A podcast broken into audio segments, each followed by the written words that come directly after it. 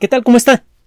Le damos la bienvenida a El explicador de Enrique Ganem y María de Los Ángeles Aranda. Existen muchos misterios en el mundo natural que parecen ser al mismo tiempo poco trascendentes y profundamente interesantes. Por décadas, incluso por siglos, muchas personas se preguntaron por qué en algunos lugares las rocas volcánicas, el basalto, aparece en forma de prismas hexagonales. Esta figura parece ser demasiado regular como para que sea obra de la, de la casualidad. Con el paso de los años descubrimos que los mecanismos de enfriamiento del basalto cuando está fundido en las circunstancias apropiadas hace que se formen estructuras prismáticas bastante regulares.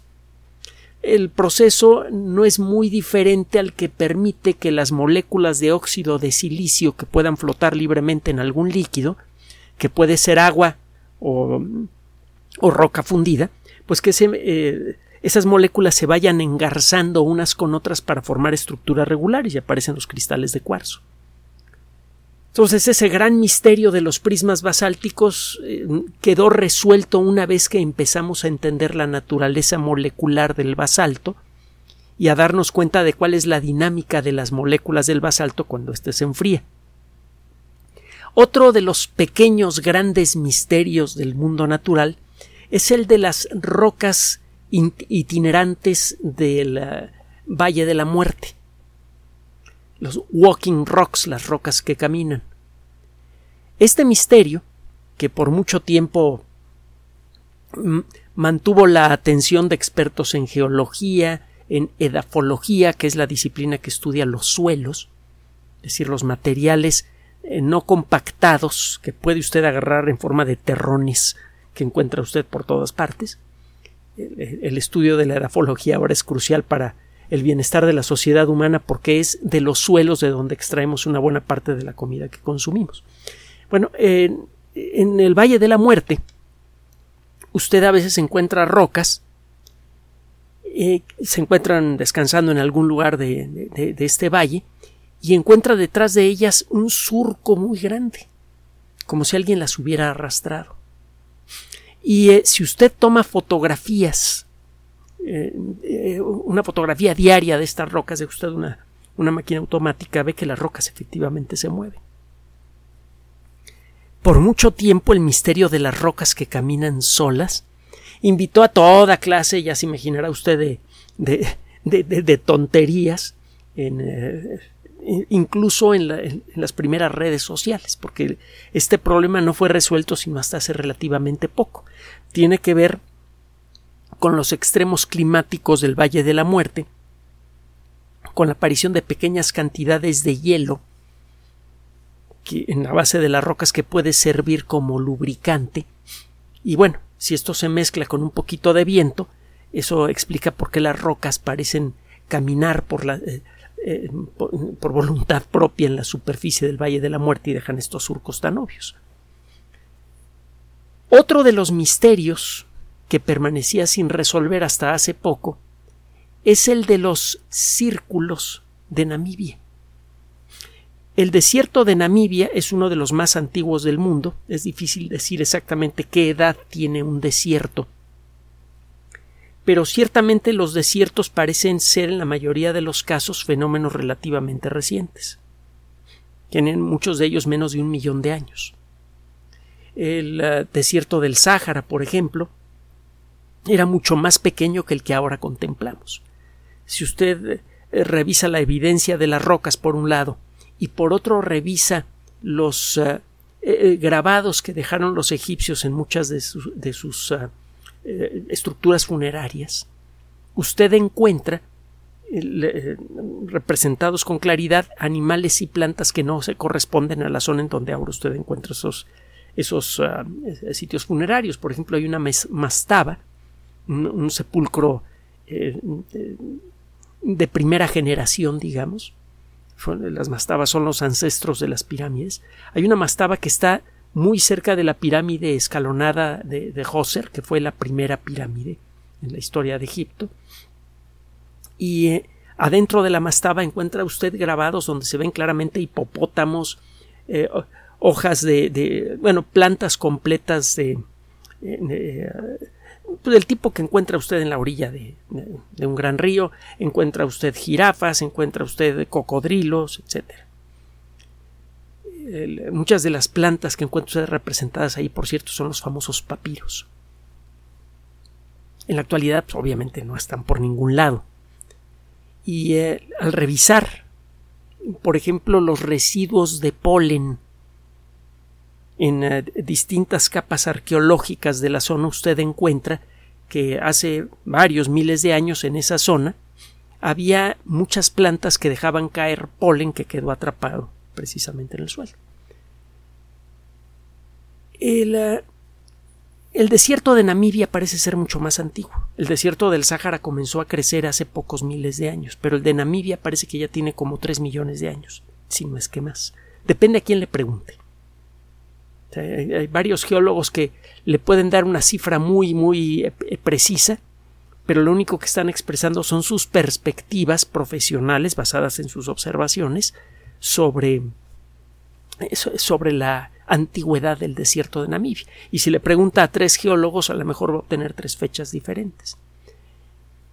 En este desierto encuentra usted una fauna especialmente interesante porque puede usted ver a organismos que llevan mucho tiempo adaptándose a ambientes eh, extremos, mucho calor, poca humedad, eh, extremos de temperatura brutales entre el día y la noche, etc. hay mucha gente estudiando el desierto de Namibia. Y desde hace cuando menos 50 años, en, ciertas épocas del año aparecen de pronto unos agujeros. Son unos, bueno, no son agujeros, son unos círculos que tienen de diámetro unos pocos metros, cambian un poco de, diámetro, no son muy regulares que digamos. En algunos terrenos, en algunas zonas eh, llanas del desierto de Namibia, encuentra usted literalmente miles de ellos. Desde el aire parece que al desierto le hubiera dado viruela. Porque estas heridas en el suelo tienen un aspecto similar al de las pústulas de la viruela se les dio el nombre de los círculos de las hadas. ¿Por qué? Porque aparecían mágicamente de la nada y, muchas veces parecían aparecer en la noche. Y bueno, desde hace, le digo, medio siglo se han ofrecido toda clase de teorías para tratar de explicar de dónde aparecen. En alguna ocasión llegamos a presentar en, eh, en otros espacios cuáles eran las teorías en boga en, en, ese momento, en la década de los noventas, en fechas más recientes, etc. Total que ninguna teoría podía explicar realmente bien qué es lo que estaba pasando en el desierto de Namibia. Lo cierto es que después de que caía una lluvia, que son, se imaginará usted, rarísimas en el desierto, empezaban a crecer eh, rápidamente brisnas de pasto. Las plantas que viven en ambientes desérticos son así, hay, por cierto, unas filmaciones extraordinarias que va a encontrar usted en las fuentes de video comunes en Internet, eh, Vimeo, YouTube, etc., de lo que sucede en el desierto de Arizona después de una lluvia. De un día para otro, el lugar se cubre de verde y de flores. Es espectacular la diferencia. Y estas plantas eh, viven unos pocos días en lo que se agota la humedad y en ese tiempo los insectos polinizadores rápidamente las fecundan, rápidamente dejan caer las semillas y estas semillas se quedan dormidas a veces por años hasta que llegue una nueva lluvia. Eso pasa en muchos desiertos, en desiertos rocosos, no en desiertos de arena. En las zonas del desierto de Namif, en donde no encuentra usted dunas, en donde el terreno no es de puras dunas, encuentra usted este fenómeno. Viene la lluvia, empiezan a crecer rápidamente brisnas de pasto que quieren aprovechar la, extraña humedad que hay en el lugar para crecer y reproducirse rápidamente. Solo que en muchos lugares las plantas de pronto empiezan a morir. Solamente crecen las que están en la orilla de esta zona circular que comienza a aparecer. Todas las plantas que aparecieron en medio nacen y se mueren muy rápidamente. Al cabo de pocos días, lo que ve usted son manchas en donde no hay plantas rodeadas de un anillo de plantas que se ven más o menos bien de color verde. Esto no dura mucho tiempo. Las plantas de las orillas también mueren rápidamente, no sin antes reproducirse, no sin antes ser fertilizadas, sea porque el polen es llevado por el viento o por animales. Pero bueno, ¿qué está pasando allí? Se llegó a pensar, por ejemplo, que probablemente la concentración de sales en el suelo era muy irregular y aquellos lugares en donde había demasiadas sales eh, no le venían bien a las, a las semillas de, de, pasto. Las plantas que comenzaban a crecer en esos lugares rápidamente se, se secaban por el exceso de sal. La sal podría destruir a las raíces de las plantas y las plantas se mueren sin su, raíz. Había teorías incluso de eh, cuestiones de radiactividad y de eh, quizá alguna radiación que venía del cielo. La lista de teorías que aparecieron sobre esta historia es larguísima. Total que mm, el desierto de Namibia no es de fácil acceso, el presupuesto para hacer investigación científica es siempre pequeño, incluso después de la crisis de, COVID-19, que fue resuelta por ciencia dura y pura, de la mejor cita. A pesar de eso, el presupuesto para hacer investigación científica siempre es pequeño. Entonces, no crea que a cada rato van científicos a hacer estudios de los círculos de Namibia porque simplemente no encuentran el dinero para hacerlo de vez en cuando se echan sus vueltecitas. entre las expediciones que ocurrieron en el pasado, hubo varias en donde se tomaron muestras del suelo, tanto en las zonas donde no crecían las plantas como en las zonas en donde crecían bien, para ver si había una diferencia en la composición química, si había alguna sustancia venenosa o eh, eh, radioactividad o alguna cosa así. No encontraron absolutamente ninguna diferencia importante entre el terreno donde no crecen las plantas y el terreno donde sí crecen. Pues vaya que está fuerte el misterio. Frecuentemente buscamos las explicaciones más complicadas para aquellos fenómenos que no podemos entender. Es eh, en esta tendencia a buscar explicaciones complicadas que podemos encontrar el origen de muchas mitologías, eh, de muchas teorías de conspiración. Uno de los principios básicos de la ciencia es el de la navaja de Occam. Se escribe Occam con doble C. Esta idea, otro día platicamos cuál es la historia de la navaja de Occam.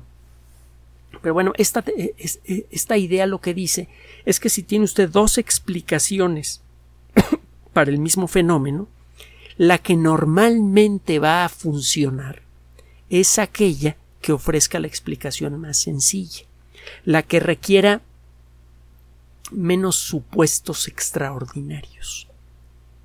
Un buen ejemplo es este. Probablemente las plantas no crecen en estos círculos mágicos porque hay alguna sustancia peligrosa allí o hay radiación que viene del cielo y que se concentra en ciertos puntos el suponer eso implica una serie de cuestiones. Por ejemplo, que la radiación que venga del cielo se concentre en haces muy intensos que quemen algunos puntos del desierto de Namibia. Si hacen eso allí, ¿por qué demonios no lo hacen en otras partes del mundo? Usted empieza a analizar con detalle, con objetividad, con la cabeza fría estas historias y rápidamente puede desecharlas. Pues bien, gracias a un trabajo eh, realizado por investigadores de la Universidad de Gotinga, una universidad muy antigua y de, gran prestigio. Gracias al trabajo de estos investigadores que acaba de ser publicado en una revista que se llama Perspectivas en Ecología Vegetal, Evolución y Sistemática. Es un nombre un tanto largo para una revista científica de prestigio. Perspectives in Plant Ecology, Evolution and Systematics. Gracias a estos investigadores, ahora tenemos una explicación que pasa fácilmente la prueba de la navaja de Oca. Resulta que recientemente hubo, por, por pura suerte, dos temporadas de lluvias en las que cayó una cantidad excepcionalmente alta de lluvia. Si usted pudiera llevar un registro realmente completo de la historia del desierto de Namibia a lo largo de los últimos tres millones de años, usted vería que efectivamente en algunas épocas eh, han ocurrido lluvias muy fuertes, muy seguido a lo largo incluso de décadas. Y luego regresa la sequía por mucho tiempo y luego regresan las lluvias. El clima nunca es estable sobre todo si lo explora en intervalos de tiempo verdaderamente significativos. Si usted estudia el clima del desierto de Namibia o de la Tierra en los últimos 100 o 150 años, o incluso en los últimos mil años, es muy fácil sacar las conclusiones equivocadas con respecto a la naturaleza del clima y a, los ciclos que experimenta. Bueno, entonces esto de que de pronto caigan muchas lluvias, que, se tengan un par de temporadas de lluvias abundantes en el desierto de Namibia, cuando menos en algunas partes del desierto, pues no es, no es, es raro, pero no es inexplicable, es perfectamente lógico. Bueno, pues les tocó en suerte a estos investigadores que cayeran eh, eh, chubascos más o menos abundantes en dos temporadas contiguas. Eso permitió que empezaran a crecer rápidamente las plantas y esto les permitió ver el proceso de formación de estos anillos que gracias a que la, lluvia había sido muy muy intensa y muy frecuente, bueno, para los estándares del desierto, pues se habían formado unos anillos muy claritos. Ay, me faltó comentarle eso. Si la lluvia es eh, más intensa de lo normal en una cierta temporada, los anillos se ven con más claridad, los disquitos se ven con más claridad. Pues bueno, Pasa esto, vienen dos temporadas de lluvia intensas y estos investigadores se acercan a estos eh, eh, anillos que, bueno, no son anillos, son discos más bien, que están por todos lados en, algunas regiones del desierto y eh, se ponen a medir una serie de parámetros. Entre las teorías más populares que seguían vivas hasta el momento, había dos que parecían ser tan buenas que cualquiera de las dos podría explicar la causa de, este fenómeno. Una de estas teorías dice que estos discos en el desierto de Namibia, estos círculos, aparecen por la acción de las termitas. Que hay muchas termitas en el suelo y cuando eh, las termitas perforan el, suelo para tratar, por ejemplo, de, escapar del agua que se está percolando por el suelo, pues al salir a la superficie las termitas comienzan a comerse todo lo que hay alrededor y acaban matando a las plantitas y entonces aparecen estos, eh, eh, estos círculos. La otra teoría es que podría existir algún mecanismo que permitiera que las plantas autogeneraran estos círculos sin intervención ni de termitas, ni de radiación cósmica, ni de extraterrestres, ni de alguna otra cosa como esas. Los zombies o fantasmas o lo que usted quiera. Estos investigadores llegan a una zona que está a entre 80 y 140 kilómetros de la costa de Namib, que es en donde se ven estos círculos. Y luego que aparecen por miles en esta zona en particular. Se pusieron a buscar eh, termitas en muchos de estos círculos. No encontraron nada. Lo que sí pudieron ver es que empezaban a crecer las brisnas de pasto, incluso alcanzaban un, tamaño más o menos considerable en, pocas horas o uno o dos días después de la lluvia, pero muy rápidamente estas plantas se amarillaban, se morían y se deshacían. Otra de las cosas que se les ocurrió hacer estos investigadores es colocar sensores para detectar y medir la cantidad de humedad que hay en el suelo, tanto adentro de estos círculos como afuera. Estos sensores fueron programados para tomar lecturas cada 30 minutos durante la temporada seca de 2020 hasta que terminaron las dos temporadas eh, eh, de lluvias intensas que hubo en el 2021 y en el 2022. Es decir, estos sensores se quedaron tres años en el lugar. Les tocó medir cuál era la humedad del suelo en temporada seca y en temporada de, lluvias. Tuvieron esa, buena suerte de poner estos sensores cuando todavía el, clima era el que mucha gente conoce y, luego cuando se vinieron estas lluvias. Entonces, esto les permitió a los investigadores hacer dos cosas, porque además de estos sensores llevaban camaritas y otras cosillas más. Pudieron registrar cómo ocurría el crecimiento de las plantas. Y sobre todo pudieron medir cómo el crecimiento de las plantas afectaba el contenido de agua en el suelo.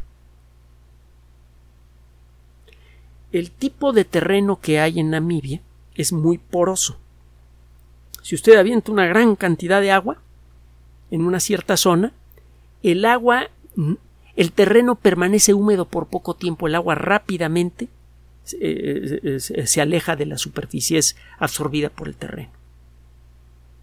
Entonces, eh, si llueve muy fuerte, al cabo de pocos días una buena parte de esa humedad ya se está perdiendo, incluso si la lluvia es torrencial. En otro tipo de terrenos el suelo puede permanecer, por ejemplo, en algunas zonas tropicales, el suelo puede permanecer húmedo por días enteros o semanas enteras después de una lluvia intensa. Hay varios mecanismos que conservan la humedad en el suelo o cuando menos cerca de él, pero esos mecanismos no existen en Namibia. Entonces, ¿qué fue lo que encontraron estos investigadores? En promedio 10 cae una llovizna muy fuerte, e inmediatamente las plantas se abren las semillas de las plantas y empieza a crecer pasto y en pocas horas hay una cubierta de pasto muy pareja en la zona. Diez días después, las plantitas que lograron crecer en el centro de los círculos en formación ya se murieron. Muchas de las semillas ni siquiera alcanzaron a abrirse.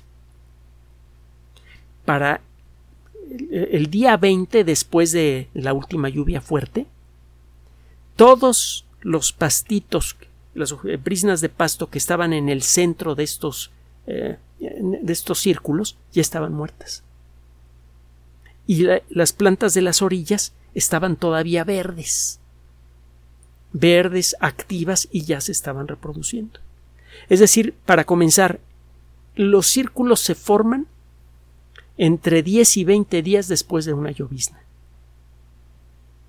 Y por algún motivo, las semillas que están en el, en, el centro, bueno, en el cuerpo de lo que van a ser estos círculos, o no se abren, o se abren, pero las plántulas que aparecen se mueren muy rápidamente. encontraron que las raíces de las plantas que se formaban en las orillas de estos círculos y en el centro estaban igual de sanas, igual de largas. Entonces, las plantas en el centro del en el cuerpo de los círculos no se murieron porque les, se les murieran las raíces. Era claro que no había ningún bichito que las estuviera, se las estuviera comiendo. Además, para esto ya habían revisado estos eh, círculos antes y no habían encontrado bichos. Pero bueno, de todas maneras, hacen la observación de que a los eh, cae el agua, empiezan a crecer plantas en todas partes, solo que en, en, lo que va a ser el área de estos círculos, las plantas que comienzan a crecer allí, aunque desarrollan muchas raíces, a los 10 días empiezan a morirse y para los, eh, el día 20 están completamente muertas. En, una de las cosas que les llamó la atención es que las raíces de las plantas que estaban en, el centro, en, en el área de los círculos y que se murieron tenían raíces muy largas. Y esto normalmente es un síntoma de que la planta está buscando activamente agua. Cuando la planta encuentra agua muy disponible, generalmente sus raíces no crecen tan rápido. Cuando una planta arroja raíces inusualmente profundas es porque se está quedando sin agua y de manera natural las raíces están buscando agua a mayor profundidad debajo del suelo. Entonces, las plantas que se murieron en el interior de estos círculos tenían raíces sanas que no habían sido atacadas por insectos de ningún tipo. No mostraban evidencia de haber sido víctimas de alguna sustancia venenosa que las hubiera quemado, que las hubiera destruido. Pero sí mostraban evidencia de ausencia de agua. No fue sino hasta 50 o 60 días después de la última lluvia que se empezaba a ver algún tipo de daño en las raíces de las plantas. Eh, y, ese daño era por descomposición. Es decir, lo que mató a esas plantitas no fue ni un bicho, ni una sustancia extraña en el suelo, ni alguna radiación cósmica. Fue la falta de agua. Bueno, ¿y, por qué falta agua en el centro de los círculos, en el área inscrita por esos círculos, y no falta agua en las orillas? Bueno, esto tiene que ver con un fenómeno natural que estamos empezando a describir con matemáticas más precisas. El suelo, decíamos, del desierto de Namibia, no conserva el agua por mucho tiempo. La empieza a perder rápidamente. Si usted toma un poco de pintura y la diluye demasiado, si sobrediluye algo de pintura y luego la aplica en una superficie, por ejemplo, en, en, una banca o, eh, o en una superficie horizontal, por ejemplo, una tabla de madera colocada en forma horizontal, verá que cuando comienza a evaporarse el solvente, que puede ser agua o cualquier otra cosa, si la cantidad de pintura no es suficiente para generar una película pareja, empiezan a aparecer grietas. Y en el caso de algunas pinturas, estas grietas pueden tomar eh, formas más o menos caprichosas, formas circulares. Eh, una tabla de madera mal pintada se llena de cosas que vagamente se parecen en forma a los circulitos del desierto de Namibia.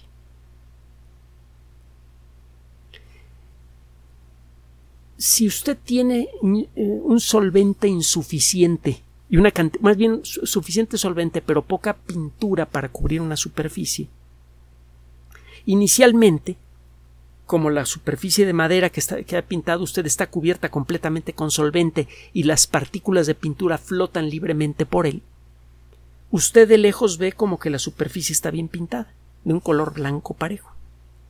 Pero al irse evaporando el solvente, en lugar de que se deposite una película pareja de, pintura, las partículas tienden a atraerse unas con otras y como no hay suficientes para cubrir toda la superficie, comienzan a aparecer zonas en que sí están pintadas y zonas en donde hay huecos, zonas donde no, no, no alcanzó la pintura para cubrir la superficie de la madera. ¿Por qué en algunas zonas se concentran, se concentran las partículas de pintura y en otras no? tiene que ver con la atracción eléctrica entre las partículas de pintura y con el hecho de que no son suficientes para cubrir toda la superficie. El predecir en dónde va a ocurrir una concentración de pintura y en dónde no es fundamentalmente imposible. Se trata de un fenómeno caótico. Tiene que ver con la famosa teoría del caos. Lo que sí se puede predecir si va usted a realizar el experimento de la pintura es que va a aparecer un patrón de agujeritos que tiene ciertas características estadísticas. Por ejemplo, que va a encontrar tantos eh, eh, eh, circulitos donde no se pintó bien la madera por cada 10 centímetros cuadrados. Pero no va a poder decir exactamente en dónde van a aparecer esos agujeros. Algo vagamente similar, toscamente similar ocurre cuando usted cuando se le rompe un vidrio. Si usted golpea un vidrio, espero que sea por accidente, primero espero que no, que no le pegue a usted un vidrio, pero se le llega a romper un vidrio, eh, se dará cuenta que si usted ve dos montones de vidrio de, que se formaron por la ruptura de dos láminas de vidrio iguales, los dos montones se ven curiosamente similares. Pero si los compara pieza por pieza va a encontrar que son absolutamente diferentes. Es prácticamente imposible que encuentre usted dos piezas de vidrio de la misma forma provenientes de los montones generados por la destrucción de dos láminas de vidrio iguales. En términos estadísticos, la forma en la que se rompe una lámina de vidrio es siempre la misma a otras láminas de vidrio. Pero en términos exactos hay siempre diferencias. Lo que estamos viendo aquí es algo así. No hay suficiente agua en el desierto de Namibia después de una lluvia fuerte, porque en esa zona particular el tipo de suelo hace que el agua pase rápidamente hacia abajo. Se queda muy pocos días cerca de la superficie. Entre que el, aire del desierto es muy seco y el suelo es muy poroso, el agua rápidamente empieza a desaparecer de la superficie del desierto. Lo primero que ocurre en esas circunstancias es que en ciertas zonas el agua desaparece un poquito antes. Las plantas que se encuentran allí se quedan sin agua.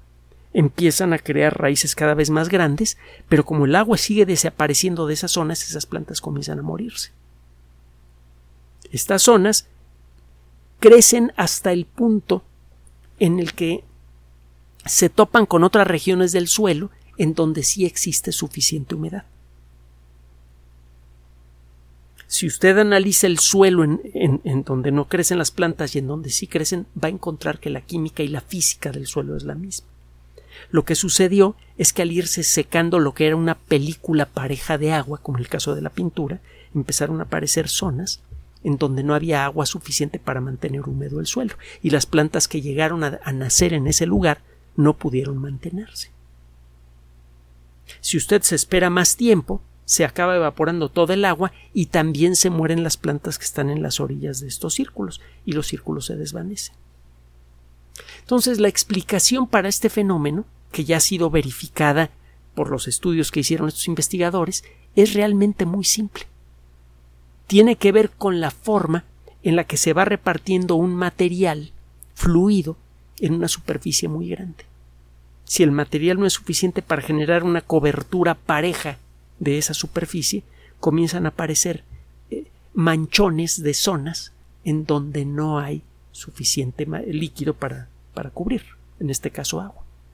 Y como las plantas viven del agua, aquellos lugares en donde el agua desaparece primero se quedan sin plantas también.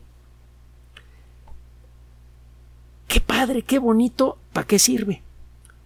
Mire, este tipo de estudios sirven para muchas cosas, y todas buenas. Por un lado, nos permiten entender mejor la dinámica de los desiertos, la dinámica de los suelos de los desiertos. Y esto, a su vez, nos permite desarrollar técnicas para enfrentar terrenos que se están secando. La desertificación de la tierra producida por fenómenos naturales y por la actividad humana es ya un problema serio. Necesitamos recuperar ecosistemas y para eso necesitamos conocer la dinámica de las plantas que sirven de pioneras para recuperar un ecosistema como esos. Las primeras plantas que podrían establecerse en un lugar como el desierto de Namibia, de Namibia precisamente, son plantas como las que ahora fueron estudiadas por estos investigadores. Son plantas que, que saben sobrevivir en esos terrenos si aprendemos cuál es la dinámica de esas plantas, podríamos crear circunstancias para favorecer su permanencia por más tiempo y que sirvan de base para que esos suelos, según van ganando eh, eh, eh, población vegetal y según va cambiando la dinámica del agua en el ambiente, que en buena parte es gobernada por las plantas, pues que esas plantas sean sucedidas por otras plantas que va usted plantando que va usted estableciendo en secuencia. Es la manera de ir recuperando un ecosistema por etapas. lo primero que tiene que hacer es ver cómo reaccionan las primeras plantas que va usted a sembrar en un lugar en donde pretende usted recuperar un ecosistema. Es una información útil. le sirve también para entender cómo los seres vivos, incluso los más pasivos como las plantas, pueden indirectamente sincronizar su, su eh, actividad. Lo que en un momento dado hace que las plantas parezcan ponerse de acuerdo y formar círculos es un fenómeno físico, la forma en la que se distribuye el agua en el suelo. Ese conocimiento lo puede eh, usar usted para modelar primero y luego para eh, diseñar sistemas de riego que con la menor cantidad de agua posible le permitan a usted empezar a recuperar un ecosistema como esos. Finalmente, este tipo de trabajos sirven también para poder para aprender a buscar siempre soluciones simples a problemas aparentemente difíciles. Sirve también como advertencia para no confiar demasiado en nuestra intuición. Mucha gente por intuición sentía que tenía que existir algún mecanismo extraño, poderoso, peligroso en el desierto de Namibia que producía estos círculos se llegó a pensar que quizá podrían existir grandes yacimientos de algunos minerales radioactivos o alguna cosa así debajo del desierto, y se llegó a plantear la posibilidad de lanzar un proyecto de minería a gran escala que había destruido el ecosistema y las finanzas de las personas que lo trataran de hacer, porque no habrían encontrado nada. No hay que confiar demasiado en nuestras explicaciones sobre los fenómenos que todavía no entendemos bien. Y esto va para todo. No solamente va para las plantitas en el desierto de Namibia, va para cuestiones relacionadas como ¿qué hago en este mundo? ¿Cuál es el objetivo de la vida? etcétera, etcétera. Esos temas que parecen tan, tan absurdos son los que las consecuencias de lo que uno piensa alrededor de esto le dan forma a la vida de sociedades enteras y a veces las ponen, las enfrentan unas a otras. ¿Cuántas guerras religiosas estamos viviendo en la actualidad, por ejemplo? O ideológicas, que no hay mucha diferencia entre unas y otras. También, ¿cuántas veces sacamos conclusiones exageradas o torcidas de los problemas que está viviendo nuestra sociedad? Lo que nos enseña al gran colectivo humano este ejemplo es a que en muchas ocasiones los grandes problemas, los pequeños y grandes problemas que nos a los que nos enfrentamos todos los días y para los cuales parece no existir una solución, en realidad podrían ser resueltos con mucha facilidad si nos damos el tiempo para pensar y para aplicar el sentido común